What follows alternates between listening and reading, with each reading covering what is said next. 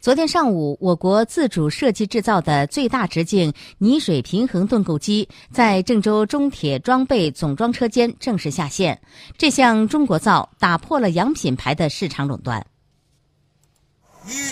二、三。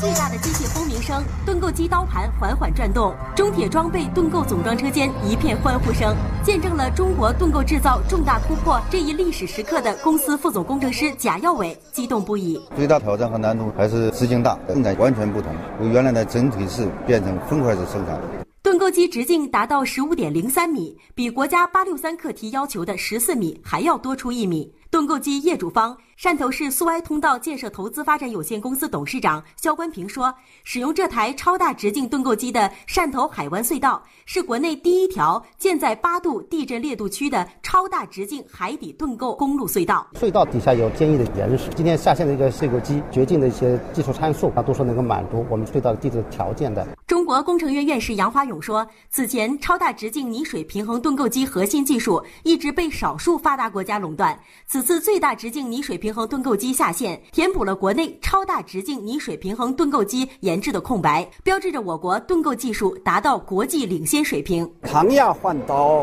刀具实时监测，还有超前地质预报等等，都实现了技术的创新。我相信不久将来会把盾构产业打造成继高铁以后一个新的中国的龙头。